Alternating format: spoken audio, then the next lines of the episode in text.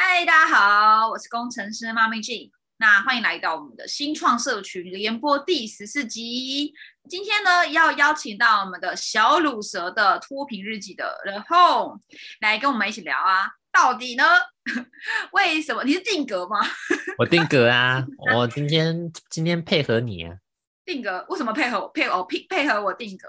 对啊，配合你。就是今天这一集，我们刚刚在开播前稍微的小聊了一下，因为冷后也是在经营直销有大概快一年的时间嘛。那我是他的第二家公司，哦不是，我是他第二个上线。那其实我们因为因为他算是很新的直销经营者。那我们有针对说，哎，以一个直销新人来看整个直销产业市场目前的一些问题，那也因此决定了今天这一场直播的主题。我们来来要跟大家聊的是呢，为什么你总是就是各位直销领导们，为什么你这么会招商，但你都留不住下线，你的伙伴一直流失。然后呢，当然你可能是一个很会招募的人啊，很会招商的人，你是一个超级业务员，所以你很会进人。但你进了人又流失，进了人又流失，总是留不住下线。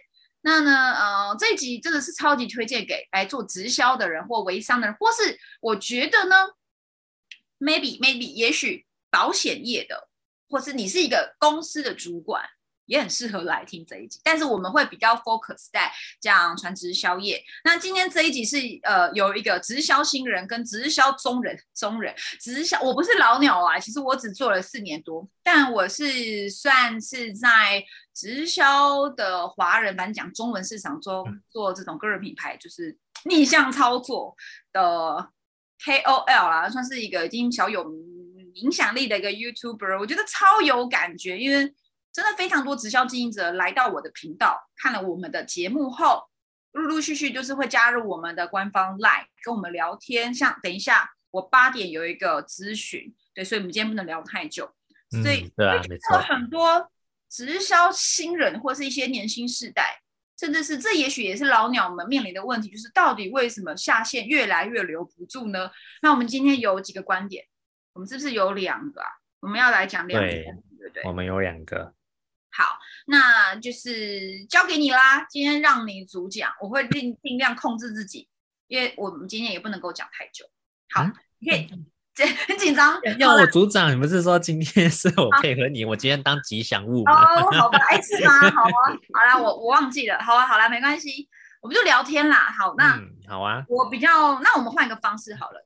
我们来提出，因为这两个点，这两个关键为什么留不住下线？这两个重点哈，是我们在昨天开会时讨论出来的嘛，很有 feel。那我也期待是由小乳蛇 没有，就是直销新人来用他你们的视角，因为你们就是这些留不住的下线的视角啊。到底你们在整个产业中看到的问题，你们看着自己的上线，看着自己的团队，到底发生了什么？你们的感受，你们到底？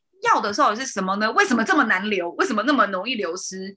这么难搞？好，第一个呢，就是呢，昨天我们有聊到是，你说在直销啊、微商啊，反正各种这种业务性质的招募人才的方式，都是用炒热气氛的大会。嗯，对，没错。然后呢，呃，但是用这种炒热气氛的方式来招商后，很容易冲动消费。然后我们说，哎，是跟谈恋爱很像嘛？追男女朋友的时候，一定是献殷勤喽，送礼物啊，然后送宵夜啊，然后呃，情人节给花啊，生日给礼物啊，钻戒啊，项链啊，好了，当然我我是记得，哎，这是我们的一一周年，不是一周年，是我们度过了一年，然后今天是我们的周年庆，你有没有什么要表示的啊？你要送我什么东西呀？我跟你说，这一周年没有。我跟你说，我自己看到我身边的人谈恋爱哦，尤其是在小时候，他们谈恋爱是这样，好棒哦，我们在一起一百天了，一百天要请，我们在一起两百天了。尤其是我现在看抖音，很多那种情侣会开频道，就说这是我们的一百天，没想到可以跟你在一起这么久。然后我看那个节目，我就觉得一百天，哈，一百天。两百天、三百天，我觉得不可思议啊！就是，嗯，就是热恋期。好，我们拉回来，就是用这种炒热气氛的方式去做招商跟沟通。可是他们就跟谈恋爱一样，你追他一定特别殷勤，特别的炒热气氛，特别的浪漫。可是呢，很快后呢，三个月后，一百天后，就失去了热恋期的那个热度，你的那个热恋的蜜月期结束了。后来发现，你怎么跟我想的不一样？你说好的什么呢？你你啊，怎么会这样？你怎么会放屁？你怎么会？我们要。我们要白头偕老，不是要继续走下去吗？我那个结婚的画面我都想好了，我们之后就是存基金，然后我们一起买房子，然后一起买房子之后，然后买在这个自己喜欢的地段，然后家具都是自己选的，我们去 IKEA 一起选那个家具，哇，好棒，好美丽哦。你爱演哎！我发现这招跟你直播你会很嗨，很爱演。总之就是蜜月期、热热恋期过了之后，发现跟想的不一样。做直销招商好像也是哦，你的伙伴来了三个月后，发现蜜月期过了，怎么跟想的不一样？嗯，不是说卡位就赚钱吗？嗯，我的我的收入呢？然后呢，上线说哦，你要努力啊，啊，你要来会议啊，啊，你怎么都不来？哎，因为发现怎么跟想的不一样。总之就是一种错误的期待，所以导致伤害。对，那赚钱就变成那种，甚至有的时候，呃，你一开始会赚到钱，可是后来发现怎么都赚不到了，就是变成赚钱只是一波流，所以他很快就就流失嘛，就离开了。对，那所以呢，我觉得在第一点讲的是，在做直销招商啊、微商，反正无无论如何，你今天要招募新伙伴，真的就是他有的时候会有所谓的热恋期。可是呢，一段关系、伙伴关系、事业关系要长长久久，重点还是在能不能知道彼此的价值，以及有没有真的设身处地支持这个人。你了解他要的是什么，你了解他生命中目前遇到的问题是什么，然后协助他去解决，这才是真正要稳定与伙伴交往下去的关键，而不是一直拉近那些潮热气氛的大会。再次找到我们的热情，再次去蜜月旅行，旅行好像就可以找到相爱的起点的感觉。没错，真的真的就好像是，就好像是前人已经铺好了一条大路，然后都已经认定你说你一定走的是没有人开发过的路，然后就说来这条路我都已经帮你准备好了，你只要往前，你只要有脚，你四肢健全，你都可以走。对，就好就很像是对啊，因为他就是没有都可以走啊，就好像是父母啊，我已经帮你想好之后的路了，你就照着我帮你铺好的路继续走下去，你就没有问题了。养了一群妈宝下线，但是其实妈宝们就是这些宝宝们，其实也没有想要变妈宝，而是你根本就没有教他怎么走走路，教他怎么吃饭，教他怎么活下去，你一直给他拍拍安慰。嘘寒问暖，就期待他保留下来，但他其实还是连自己吃饭能力都没有。要教人家吃饱，要教人家会钓鱼嘛，而不是一直钓鱼给他吃。也许新人时期可以教他，就是可以养鱼给他吃。那最后他还是要知道，是自己要么会钓鱼，自己要么自己懒得钓鱼，那要会养殖啊，要是成为养殖场嘛。所以主动的开发或被动的内容营销都很重要。好，所以呢。就是这是第一点，就是如果你用很多的炒热气氛来招募下线，然后会一波流，他会也许一进来很嗨，但嗨久了发现这个事业可能跟他想的不一样，或是他有了错误的期待，很快就会失去信心，很快就会失去那种热情。呃，当热恋期过后，可能还没有办法进入稳定交往关系，他就会离开你。就像水一样，会慢慢的蒸发掉啊！对对对对对，这比喻很好。好，第二点是呢，其实刚刚也讲到，就是一直过度的依赖会议活动做保留，然后这些伙伴们就会发现，过了热恋期后、蜜月期后，如果他不进会议啊，他就失去了对事业的热忱，他就最后默默的离开。然后这时候上线就会说，没有会议，你就不等于经营。就是呃，会议很重要，你每会必到，每会必到，定一定到。对，可是你会发现这些会议对于这伙伴来说，他去的都在干嘛？就是像陪衬啊，然后训练脑袋那个多巴胺，多巴胺啊，就说啊，好棒，棒棒，好好兴奋，好兴奋哦，像星期五一样，晚上了可以去嗨哦，六日可以去嗨。然后嗨完之后，哦，要到星期一了，就整个掉了。是不是空虚开对完后特别的空虚，然对后伙伴就会变成每一次都对他其实很依赖会议，因为每次都被灌鸡汤，很嗨哦，好鼓舞哦。然后离开会议后嗨三天，嗯哼，问题还在啊，嗯，还是嗯没有人啊，也不知道那些鸡汤其实是有毒的对，毒鸡汤。所以我觉得这个这个呃，如何解决，就是让伙伴呢不要过度依赖会议做保留。那有没有可能是你都没有会议，那伙伴可以被保留下来？你的想法是什么？我的想法是，要会议吗？会议很重要，但如果伙伴必须仰赖会议才能做事业，那你觉得这个伙伴他真的知道自己在干嘛吗？我觉得就是得没有期待，没有剪断，有那种感觉。嗯，哦，一直供养分、热情，但是期待剪断后，宝宝就死掉，他没有生存能力，他没有找回自主，找回自己对生命、事业热情跟方向的能力。那今天期待一剪断，不就死了？嗯，对，剪断就死了。这是这举例超棒的。所以那那那你觉得嘞，要怎么样可以让伙伴以一个新人的角度，怎么去看待这件事情？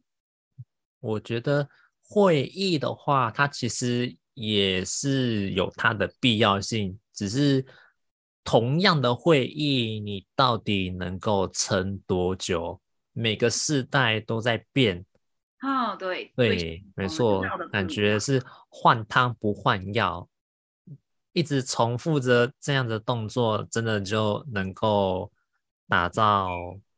对，对于你自己来说，你可能就是那个哇，我就是靠这个方法，然后赚大钱的，然后就是得到自己想要的东西。但对别人来说，他没办法靠这样子的方式去是获得他想要的每。个人的需求不同，而且尤其是可能二十年前的经营的模式是这样，可是二十年后的这一群年轻族群世代们，大家都是需要会议的，因为凝聚很重要。嗯，但是如果你用过去的那种方式凝聚，现代一些新时代的人，他可能会这不是他想要的模式，他可能比较期待的是用 Zoom，或是有另外一种凝聚的方式，例如说我们的凝聚是什么？打桌游啊，可能是财富流，可能是圆梦领航桌游，或是我们会办其他一些活动，更更有启发，不是比较更有，其实都很有启发性，而是真的去看这一群伙伴们他们现在需要的是什么，然然后让他们凝聚在一起去参加这个活动。而这个会议它不一定是激励大会啊，如果让这一群伙伴去参加一些，例如说潜能开发的课程、觉醒工作坊，或者说我们带来来做来做桌游啊，然后来做财务整合啊，或是一起去上一些课程。也许很多直销的领导会觉得，我课程一定要自办，把就是大家都在这个圈子里。其实我现在还蛮鼓励各位领导可以跨出去，带伙伴去参加别人的培训、外训，去参加各种工作坊、各种课程，一起去上课。就是上推荐大家，对，推荐大家要户外教学一下，不要一直关在自己的那个笼子里，然后去看东西就。是带你们去参加新加坡的的一个线上课程，做外训，就看到哦，原来人家是这样做，新加坡是这样子在做网络引流转换跟跟跟缔结的。哎，那我们看完他们的方式，有什么是我们可以保留下来？有什么是我们觉得可以更好的呢？有没有嗯适用在团队？你看整个团队就会一直成长，而不是一直就是自嗨型的会议啦。那我觉得这个东西可以联动到，因为我们今天比较像是以维持以讲关系连结来做举例，你不觉得这很像远距离爱情吗？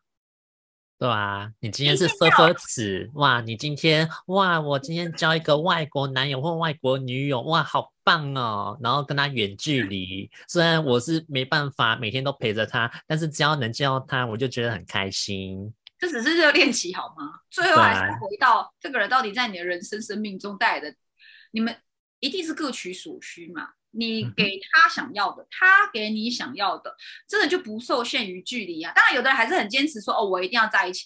可是远距离，难道就真的没有办法维持好关系吗？一定要每天黏在一起吗？其实我结过婚嘛，嗯，真的坦白说，距离是美。有时候就是呃，这叫做哎，忘记那个那那句俗语叫什么了。反正就是今天呃，你跟你的这个伙伴们，有时候真的不要天天黏在一起，保有各自的独立空间，但是定时定额不是定时定期的聚在一起，一起自一起成长，一起交流，吃喝玩乐也好，其实这样很棒。我反而会觉得现在的做法是不要密那么密切，每天黏在一起，是怎样？每天参加会议黏在一起就不用工作了吗？我说工作也要一起做啊，可是你的模式跟我的模式不一样啊。对啊，就像我之前第一家的时候，我觉得哇，会议其实其实也是很棒，但是你就是。你受邀去讲会议，但是你能不能不要那么多会议啊？然后星期一一个会议，然后星期二一个会议，然后星期四会议，然后那么隔这个月，然后星期六的时候还有一个超大型会议，能不能不要那么多的专注放在会议上面，去帮助你自己的伙伴？是，所以其实，在两三年前的时候，我们在我在跟就是我的导师跟我的行销老师 Ryan 上课，然后他也是跟着国外的组织行销的老师学习。我们就讲到一个点，其实不是好三年前了，是去年的时候。他说未来的会场要越来越少，未来的趋势就是会场越来越少。为什么？其实就是因为线上这些资源可以做取代，或是不完全取代。我没有说完全线上化，而是线下还是要保留的，因为那个其实很多那种谈恋爱远距离很多是不能做的嘛，对不对？见面才可以做很多事情啊。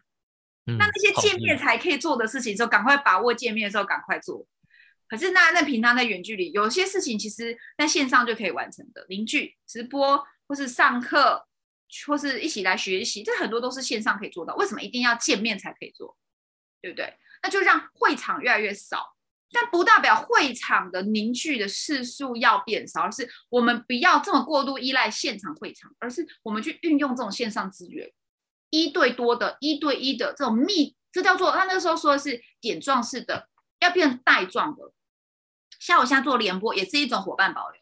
每一天跟一个伙伴做联播，也许不一定每天，也许一个礼拜三集到四集做联播，这就是一种伙伴的联系，有产值又有凝聚。然后在开播前聊聊，开播后会后会，这也是一种凝聚跟一种伙伴的连接。大概是可能一个礼拜会有一次的内训，其实内训就变成只有一次。然后在内训中，真的也不一定说一定要打啦啦在一起聊两三个小时，有时候没什么事，大家交流之后就可以下线了。然后重点还是在关心跟追踪伙伴的状况。所以呢，我会觉得能够线下才做的，把它放在线下，保留在线下。有很多开心快乐、唱歌、吃喝玩乐，那还是线下才能嘛。大家一起上润吃泡面，那感觉就没 feel 啊，闻不到对方的面有多香，不能够夹对方一口，对不对？只能靠想象。是是，可是这东西就是线下无可取代，线上无可取代线下的嘛。但是也有很多是你能够在线上就做到的，其实可以在线上。尤其是如果大家想打海外版图的，想要扩张自己事业的，你的人你希望永远都在附近吗？还是你想要让你的人来自各，不一定是世界各地，起码在台湾、在马来西亚这些地方，你可以更扩张你自己的事业版图。那一定要懂得线上与线下的整合。这就是我说的，跟远距离恋爱很像。平常可以远距离恋爱，但是当两个人相见的时候，那个还是还是很棒的嘛。对，是当你的恋爱还没有到一定程度稳定的时候，你硬要每天黏在一起，那也是很疲乏。像我以前谈恋爱，就是每天都住，但黏在一起，甚至有时候住在一起，真的很疲乏。一年多、两年多就觉得啊，其实没什么新鲜感了。但是当然，那可能就是步入婚姻，那其实是不一样，那已经是一种稳定交往的情况。但我讲的是带新伙伴，为什么你保留不了新人？因为你总是一直刺激他啦，给他很多的刺激，就是给他很多的鸡汤，给他很多的让他黏着你的理由。那如果今天大家彼此独立作业，你就是慢慢的透过一些带状性的线上的，然后偶尔的一次的线下凝聚，其实我觉得这个伙伴他会发展的更有手有脚。这是我在这两年呢，从线下转线上。整合后，O to O 在整合后很大的一个感觉，然后我也发现，其实伙伴他长得特别的健康，是不是？就是跟我以前纯做线下比起来，其实走线上整合线下，我觉得伙伴他们的自主程度，他们带他们去思考自己要什么，我觉得他们更积极主动了。我比较不用这么的操心，然后充分的授权给伙伴们去发展他们要的。他在说的就是我啦，他在说的就是我啦。是吗？我啦，嗯，其中一个啦，对啊，啊，好啊，我觉得今天大概是这样，所以今天两个重点就是讲，呃，为什么总是保留不了伙伴？两个原因，第一个就是，呃，美会必到，过度的美会必到，然后呢总是炒热气氛去保留它，但是激情过后还剩下什么？对不对？回去之后发现那个又需要更多的会议、更多的激情才能够启动的话，那其实这伙伴真的不知道自己在干嘛，嗯，忘记他的初衷了。他到底来干嘛的？来嗨的，还是来做事业的，做自己的事业的？第二就是呢，呃，就是线上线下会议各有各的优势，但是呢，现在有这么好的一个资源，数位时代，其实会议呢，它不拘泥于某一种形式。远距离恋爱、远距离的伙伴关系是可行的，绝对是可行的。那如何因应这种世代、数位世代，保留线下的好，但整合线上的优势，就是线下会场可以少一点，但是呢，让线上的这些点状式的会议更多。那这个当然就是很多的 know how 在里面。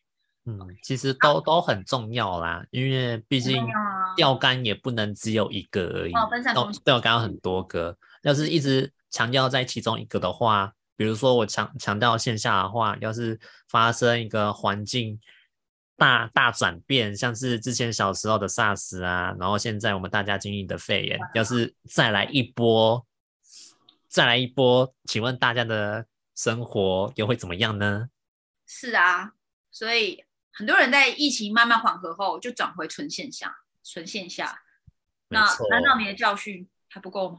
还要再来一次呢？为什么马来西亚的伙伴这么的积极努力的要学习线上自媒体？其实他们是进度是零，很少接触到，因为他们受到 MCO 就他们的疫情那个居家隔离政策特别严格，他们特别惨啊，所以他们知道不能再来任何一波。那可是台湾人就是哦没那么严重，所以疫情缓和后又全部打回线下，没有真正的去想所谓的数位的转型的重要性。所以，嗯，哦，对台湾到底是好还是坏呢？知道啊，所以为什么保留不了伙伴？今天是比较针对会场运作这件事情来聊，就是到底要如何整合你原有的模式，再结合新时代的模式，这就是提升保留率的一个很大的关键，其中之一啊。当然，这议题可以聊好久，这可以聊聊。接下来就要来工商一下了，不是吗？工商啊，对对对，就是如果大家对今天议题有兴趣啊，那你可以在加入我们官方 LINE 账号，输入 D 十四，这是第十四集。那你如果想知道到底我们如何运作 O to O 线上结合线下，整个做组织行销的整合，或者说你是一个直销小白，你发现呢，你现在的团队真的就是像我们刚刚讲那些痛点，打死你了，好痛哦，那你想 该怎么办呢？你也可以来找我们聊聊。那所以就是加入官方 LINE 账号，输入 D 十一，然后我们也会送你一堂免费的课程。那记得要跟我索取哈，没有索取我也不知道你要来要的课程的。好，那就这样子啦。等一下要再咨询一个那个小赫赫，再咨询一个小赫赫，对他也是在，也是我们新创社社群，就是。来来的人啊，来就是这个联播导流来的人。嗯，对，没错。等一下，那个，等一下，那个，那个，那个经营者，他的问题就是他在考核那个啦，世界组。嗯哼。他发现硬钉的，后面三个月不知道该怎么办。那就，趁机把他给打醒吧。装睡的人叫不醒的，至少有一个人还是醒着的，就请他。醒着的，所以他愿意来找我咨询。所以等一下我们八点要跟他聊。好啦，那我们也差不多啦。这里，拜拜。好，大家拜拜，下次见。